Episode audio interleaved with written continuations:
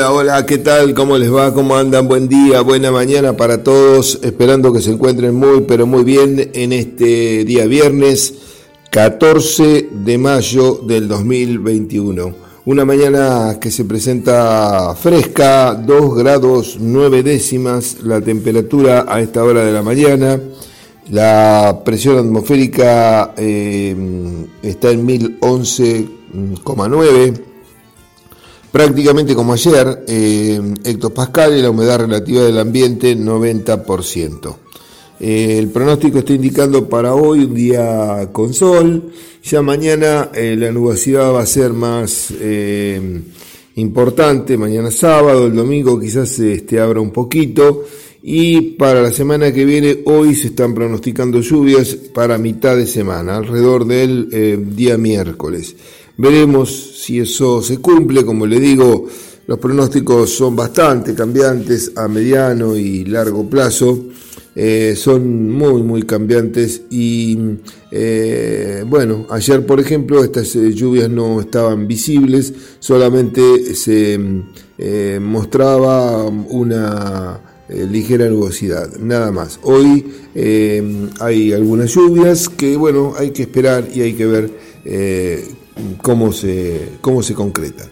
Así que bueno, ese es el panorama que tenemos eh, actual, 2 grados 9 de la temperatura y el pronóstico eh, para eh, extendido. Fin de semana con un sábado nublado, sin lluvias y domingo que puede abrir un poquito más que el sábado, algún poco más de sol y alguna ligera nubosidad.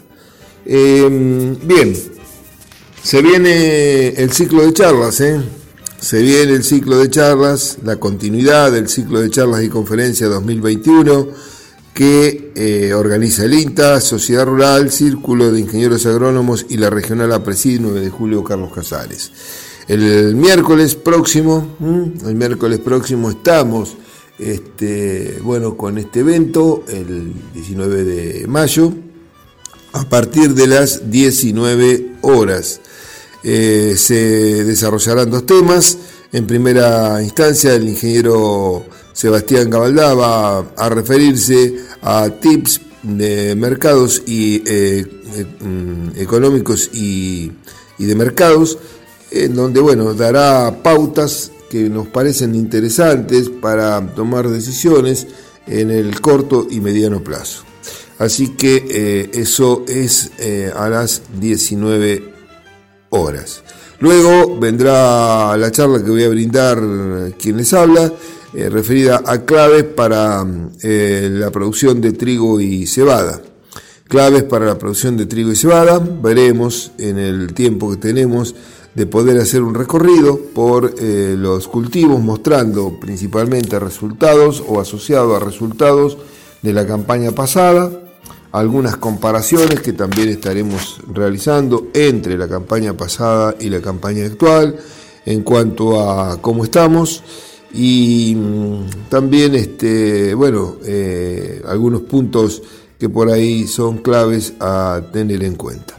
Así que va a estar todo apoyado con información generada como decía en el último ciclo productivo eh, con resultados realmente interesantes. La campaña última fue muy buena, la campaña triguera, quizás aquí en esta zona eh, una de las mejores campañas que nosotros eh, podamos recordar.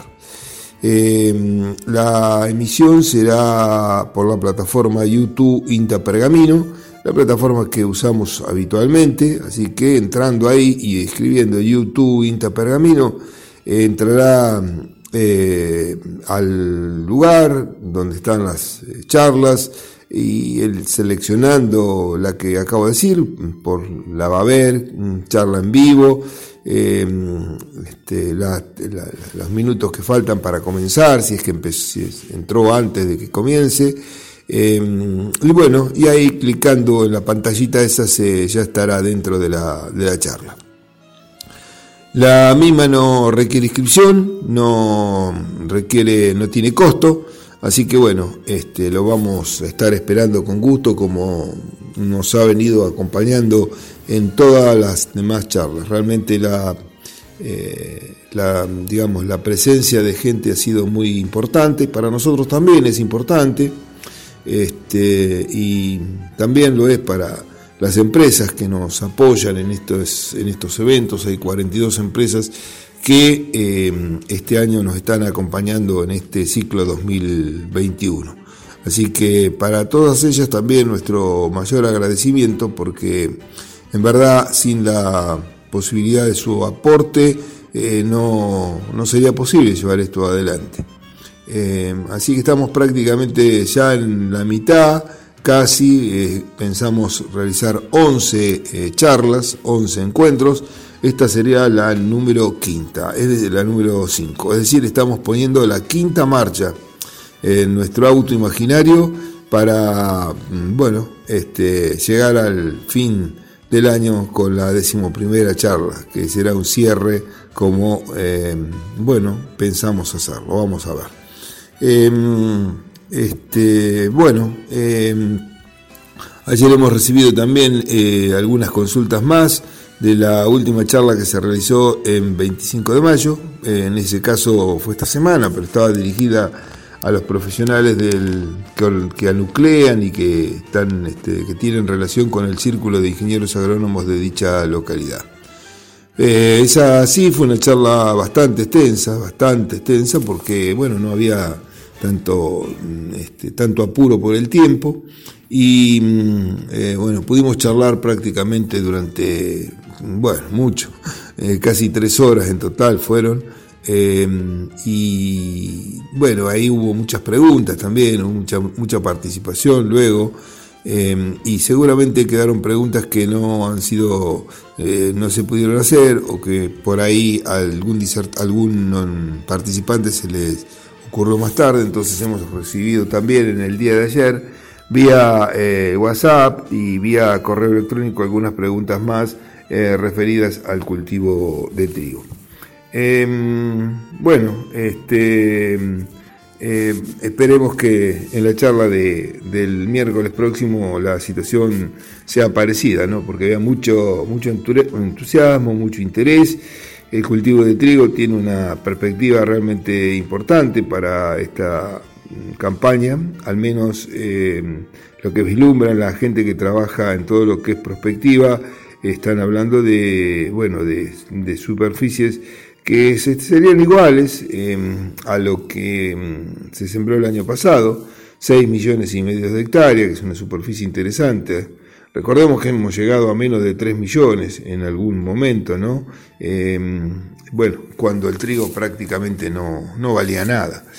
Y las perspectivas no son solamente buenas para el trigo en el sentido de, superficie, para la, para la cebada aún lo son más, porque de estar en, por debajo de un millón de hectáreas se habla de un millón ciento cincuenta mil hectáreas. Se habla de una producción en trigo de unos 19 millones de toneladas, en tanto que en cebada más de 4. Así que, bueno, esto conformaría una producción total de cercana a los 24 millones de toneladas entre ambas eh, gramíneas, eh, con 7 millones eh, y medio a 8 de 7 millones y medio a 8 millones de hectáreas sembradas. Algunos eh, por ahí también esgrimen superficies aún mayores en trigo, cercanas a las 8 millones de hectáreas. Yo la verdad que no, me parece que no. Eh, desde mi punto de vista realmente me parece que, no. Así que mm, creo que 6 millones y medio es una cifra bastante importante para eh, el ciclo 2021-2022. Veremos. Eh, vamos buscando la primera pausa, enseguida venimos con los mercados, acá en la mañana de Forti y junto al INTA, por supuesto, abriendo esta tranquera de esta nueva jornada, viernes 15, 14, eh, perdón, yo me voy rápido, me voy rápido en el año, en el mes 14 de mayo del 2021. Pausa y volvemos. Bueno, gracias eh, Garel, entramos en este último bloque de este mm, eh, de esta mañana, del, abriendo tranqueras con el INTA, por supuesto.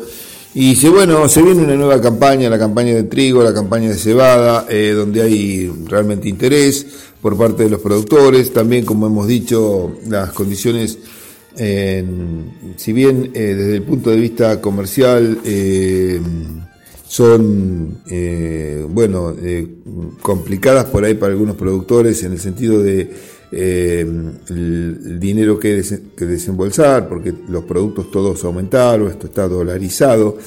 Em, también es cierto y una gran verdad que eh, los granos han subido y cuando uno tira la relación insumo-producto, como ya lo ha mostrado Sebastián Gabaldá en la, en la reunión de hace unos 15 días atrás, la relación insumo-producto es mucho más favorable este año que em, años la campaña anterior, tomando el precio futuro de los distintos cultivos y el precio de los eh, distintos eh, productos con los cuales se compara. Por ejemplo, el diamónico eh, tendría una relación de un 18% más barata para, para, el trigo, o sea, cuántos kilos de trigo necesito para comprar eh, un kilo de diamónico o los kilos que querramos. ¿no?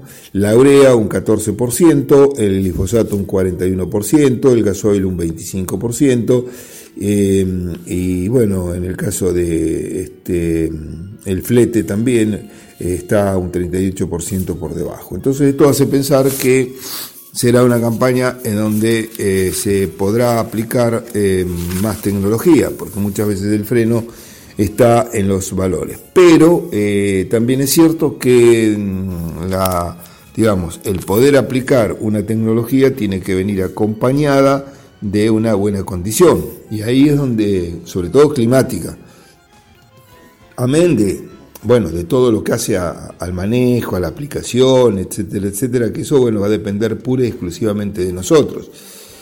Lo otro, este, si llueve o no llueve, ya no depende de nosotros, este, depende del clima. Entonces, eh, si el año se presenta favorable, eh, bueno, las perspectivas serían muy buenas. La Bolsa de Cereal está estimando una un rendimiento que puede orillar en términos promedio eh, la Argentina en 3.000 kilos por hectárea, que no es poca cosa porque hemos estado por debajo. Claro, si nosotros nos comparamos con 9 de julio, estamos, bueno, 3.000 kilos sería algo muy, este, muy pobre. Eh, de hecho, se saca también 3.000 kilos, no es que no se saque. Pero la campaña pasada estuvimos orillando los 5.000 kilos de promedio aquí en 9 de julio. 4.800, 4.900 podemos hablar. Entonces, em, eh, esa es una, una, alternativa. Y eh, bueno, ya hay aprestos para, para comenzar. De hecho, es posible que esta semana ya, entre hoy y mañana, algunos productores estén sembrando, y si no, también la semana entrante, algunos eh, inicios suaves de campaña con algunas variedades de ciclo bien largo o también algunos con algunas variedades no tan largas, pero apostando a una ventana de siembra temprana, que es lo que nosotros siempre planteamos. Por supuesto que mm, eh, al, adelantarse mucho eh, este, respecto a la, ventana de siembra, eh, también hay algún riesgo que se puede correr y ese riesgo está centrado en la floración del trigo, eh, que eh, bueno, es una floración externa. Usted ve que cuando la espiga aparece, normalmente allá por octubre, eh, aparece la espiga y luego de la espiga, los, que, apareció a los 5 o 6 días, este, comienzan a verse las flores, o las anteras en realidad serían, que es la parte masculina de la flor de trigo. Eh, que van a liberar polen y ese polen va a producir la fecundación que eh, generará el óvulo que luego se irá llenando y será definitivamente el grano que nosotros estamos cosechando. El periodo, si bien a lo largo del año hay un periodo crítico, podemos decir, eh, que puede ser mm, de mayor o menor influencia sobre el rendimiento, este es el más crítico de todo porque eh, si ocurriese una helada en plena floración, una helada importante, que puede ocurrir por supuesto en esa época del año, eh, el rendimiento se, bueno, se cae sustancialmente porque esos óvulos no tienen posibilidad de recuperación, no tienen posibilidad de formar nuevos óvulos. Lo que se murió ahí ya son granos menos que eh, no podrán ayudar a hacer el rendimiento. Si las heladas ocurren en pasto, como ocurrió el año pasado, donde tuvimos heladas importantes, eh, hubo muchas, pero quizás eh, las más destacadas estuvieron centradas en julio, el 14 de julio, recuerdo bien. esa helada negra como 5 grados 5 6 bajo cero que quemó eh, la mayor cantidad de, lotes no no fue no es no es este pareja esto es como la piedra, eh, no es pareja, son sectores con más intensidad, eh, donde después ya hemos hablado, juegan otros factores más, como el relieve, como las protecciones, como este, protecciones me refiero, por ejemplo, a, árboles, a montes, em, la, también este, la cantidad de rastrojo que hay, la variedad que se ha empleado, hay variedades que son más susceptibles, otras menos. Eh, eh, me preguntaban el otro día mm, sobre ese tema, ¿no? Y, eso es una característica genética, nada más. Este, usted vio que hay. a ver, lo, podemos asociar siempre al ser humano. Yo asocio mucho con el humano las cosas porque realmente, si bien eh, no somos plantas y las plantas no son humanos, hay cosas que son parecidas. Y usted ve una persona eh, que tiene una mm, habilidad, por ejemplo, de innata, de chico, de, mm, supongamos, de correr o de saltar, eh, y otro que no tiene esa habilidad, y los dos son humanos, este, y ya vino en él, ¿en dónde? En la genética en la genética que trae. En este caso eh, hay genética que, bueno, se busca, que los crederos este, eh, por ahí la, la, buscan. Otras veces no buscan precisamente eso, pues es un carácter secundario que puede ayudar o no a, eh, bueno, al comportamiento después del, del cultivar. Entonces, eh, hay variedades de trigos que tienen genes que le confieren tolerancia al frío. Entonces, eso lo hemos visto bien, yo recuerdo ya por el año 2016, si no, no recuerdo mal, o 2016 me parece que fue, eh, donde mm, eh, eh, hubo heladas, pero no como en esta época, sino heladas en septiembre. Ya un mes donde, bueno, estamos en la primavera, estamos llegando, pero bueno, no quiere decir que septiembre no hele. Pero, claro, el trigo en ese momento está en estado de pasto todavía. Y ahí tuvimos helada donde grafiqué y mostraba las, este, algunas fotos nada más eh, de algunas variedades, por ejemplo, en esa época este, el Biointa 3004, una variedad que tiene genes de tolerancia a frío y que, bueno, no fue afectada en absoluto, verde como una lechuga.